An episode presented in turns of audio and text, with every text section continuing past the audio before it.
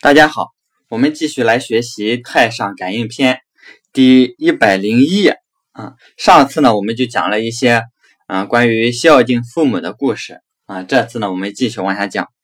这次讲呢是在一百零一页靠下一点啊。我们先说一下，我虽然每次报这个页数啊，但是实际上大多数学习的同学并没有拿着课本在学习，所以假如你也没拿着课本。啊，你只是这样经常这样听啊，没有关系的啊，大多数都是这样的啊，这个样子就非常好啊，一样能学到很多东西的。嗯，当然，如果你有书，能够经常看看这个书，对照着书再听我们讲一讲，你会效果会更好啊。这个这这次这个故事呢是汉武帝时啊，在汉武帝的时候，张汤、杜周，这是两个人。一个叫张汤，一个叫杜周，俱酷吏也，就两个人都是酷吏啊。酷吏当然下场一般都不好，对吧？嗯。而二人之子聚集平数，哎，但是呢，他们两个人的儿子都非常的平数，平数就做事情非常的公平啊，非常的宽恕，对吧？就跟酷吏的作风正好相反。板固于酷吏传，你看写那个汉书，你给人家做传记，你写酷吏传，对吧？你谁要是把，呃，谁如果是在酷吏传里面，嗯，肯定是名声不好嘛，对吧？你这就是，嗯，有点遗臭万年的意思了，对吧？但是呢，他特恕杜章，特意呢宽恕了张汤跟杜周。啊为什么呢？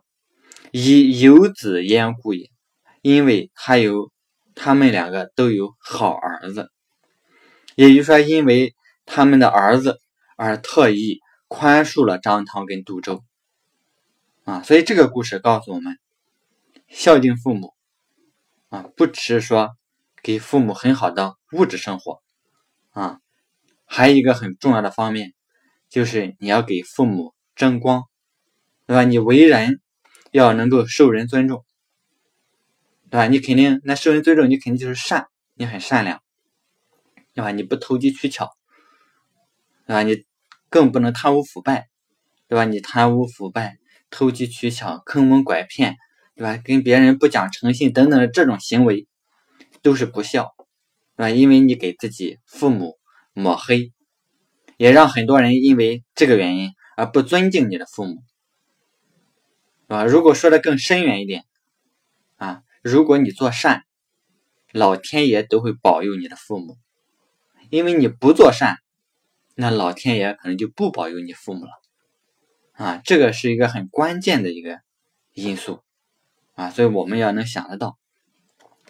你看汤子安氏，汤子就是张汤他的儿子，啊，叫张安氏，历官三十年，做了三十年官。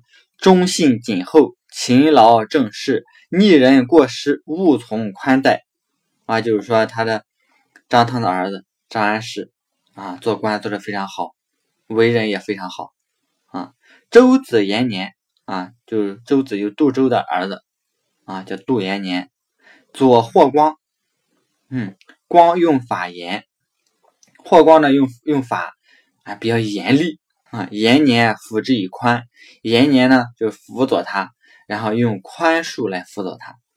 啊，见文帝虚号之后，数对光言，以修孝文实政。啊，是以简约宽和，顺天心，悦民意，对吧？光纳其言，后安氏官至大将军，封富平侯。你看这个官位非常高了，而且还封了侯啊。至于这边这个故事啊，历史情况我也不是很清楚啊，因为我也不是学历史的，对历史也没有研究。那么见文帝虚号之后，之后啊，离修孝文实政啊，这个文帝虚号什么孝文实政，我都不是特别的清楚啊。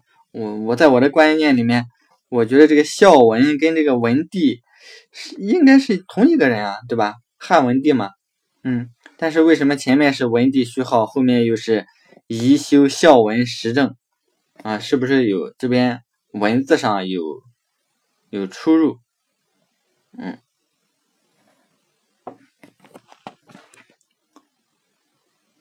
或者是对这个这里这个第一个文帝建文帝虚号之后，肯定不是指的汉文帝啊，他肯定不是汉文帝，因为这是汉武帝之后哎。对吧？汉武帝后面的皇帝，汉文帝是文景之治，那个时候，对吧？文景之治他没有虚号，对吧？所以下面这个宜修孝文时政，这面这个孝文应该是指汉文帝，对吧？因为汉文帝那是以孝治天下，对吧？孝敬父母那也是著称的，所以很多皇帝他前面都带个孝字，啊，就是代表以孝治天下。啊，你看看，和每个朝代他那个。皇帝那个那个号，你看他的权的那个号前面都有孝，嗯，所以这个历史这个前面这个建文帝虚号这个文帝啊，肯定不是汉文帝啊，所以具体历史上应该是哪一个皇帝啊，我也不清楚啊，估计肯定是在汉武帝后面啊。你看他做官非常善，对吧？你看，这就是善报，做了大将军，封富平侯，子孙相继袭爵。你看他的子孙啊，相继袭爵就继承他的爵位。曾孙纯父为大司空，你看到了曾孙还是大官，对吧？这都是做善得来的啊，这不是说他有关系有背景，你能有那个关系，能有那个背景。也是当年修善修来的啊，所以不要愤愤不平。我们现在很多人常常说：“哎呀，人家有关系，哎呀，人家有背景，哎呀，这个社会好像就是靠关系。”对吧？咱们先不说这个靠关系或者有背景，这个对还是错？咱们就说这个事实情况。这些事实情况就是你有关系有背景，也是当年你修善积德修来的。你天天怨天尤人，对吧？觉得世界不公平，这种心态就不是在修善啊！所以要明白这个道理。人家很多人，他祖上是当官的，又轮到他又当官了，对吧？实际上是他自己有这个福报，根本不是就不是因为他有这个关系啊，因为他有这个关系，也是因为他有这个福报，这个关系只是他的。缘分而已，真正的因不是啊！要明白因缘果，因是根本的原因，缘是这个条件，就这个条件成熟了，果就是结果。比如说他，哎，这一生呢，他命里面，他曾经做过大善，他命里面就是做个大官，那他在投胎的时候，哎，就投胎到了一个做官的人家。然后，那出生了之后，他就是有这关系了。那后面就做官了。这个过程，这叫条件啊。然后结果就是他又做了，他做了大官啊。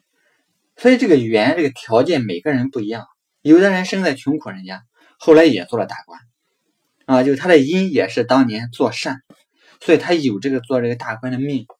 哎，这一辈子呢，投胎虽然没有投胎到这大做大官的人家。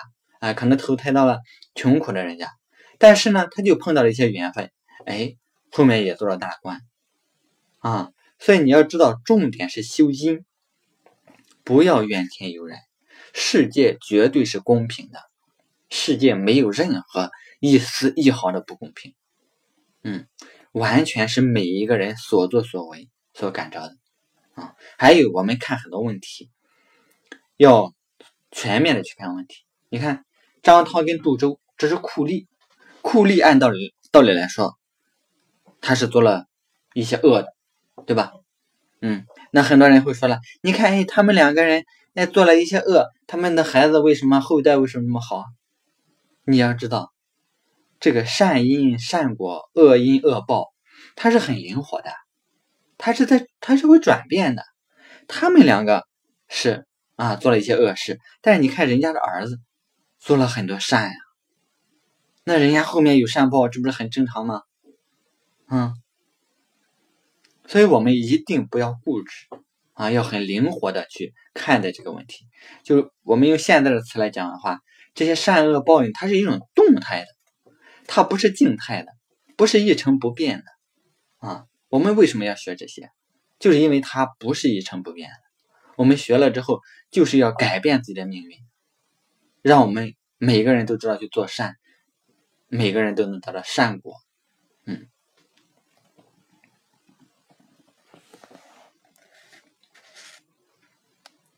好，后面呢，啊，都是讲的，哎，这个度延年，啊，也得了一些善报。嗯，李云。啊，下面就开始讲道理了啊。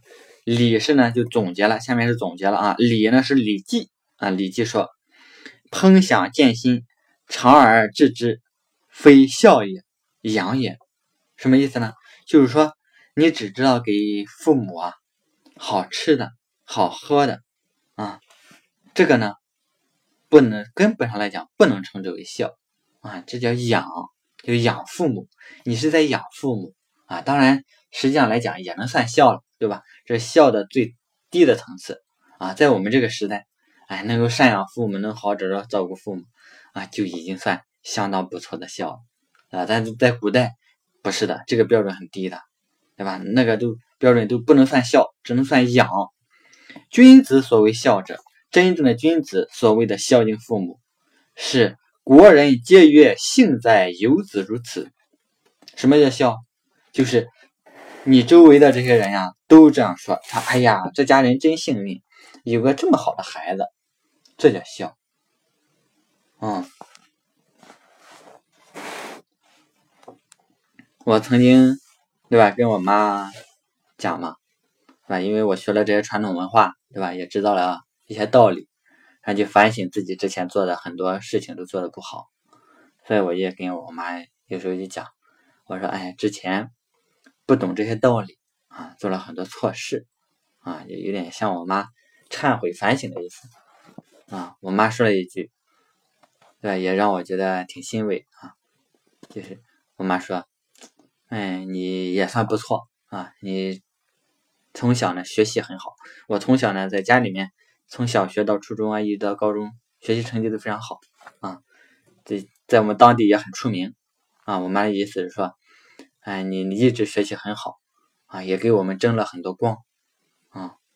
意思是我妈也觉得挺欣慰，对吧？从这个角度上讲，想想，嗯，确实啊，也算是尽了一些孝心啊。当然我知道这些都是做的不够的，对吧？那个意思就是说，我们表现好，我们能给父母争光啊，让让所有人都觉得，哎呀，这家人家真好。对吧？有家里有这么好的孩子，这是真正的孝啊！这是君子所谓的孝，不只是啊养父母啊，这真的是让父母开心的孝啊！就说可谓孝矣，这才是真正孝。敢以事为敬亲盖迁之劝啊，就是劝导我们要自己修品德，这是尊敬父母。这是帮父母啊，就相当于啊改正错误，对吧？父母，我们的父母也不是圣人，他们也犯过错误。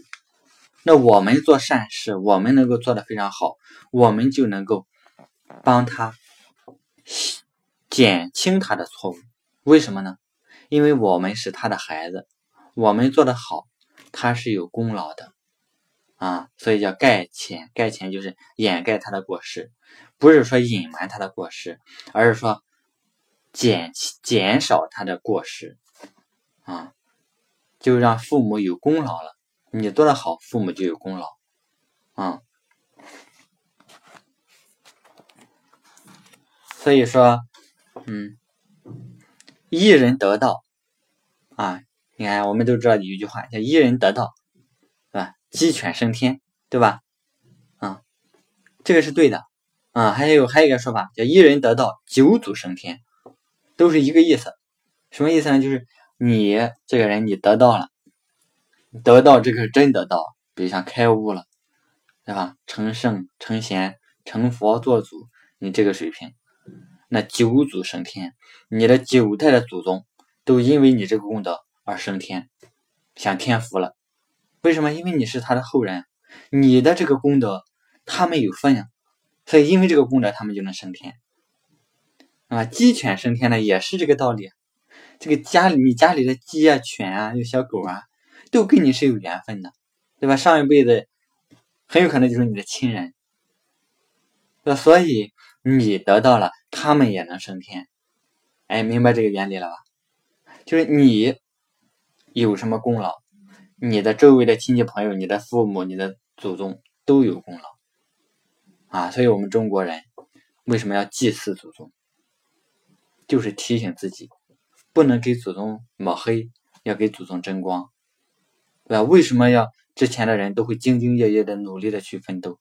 因为他背后有一种责任，他不只是目前的这个家庭的这个责任，他还有对于祖宗、对于列祖列宗的一种责任。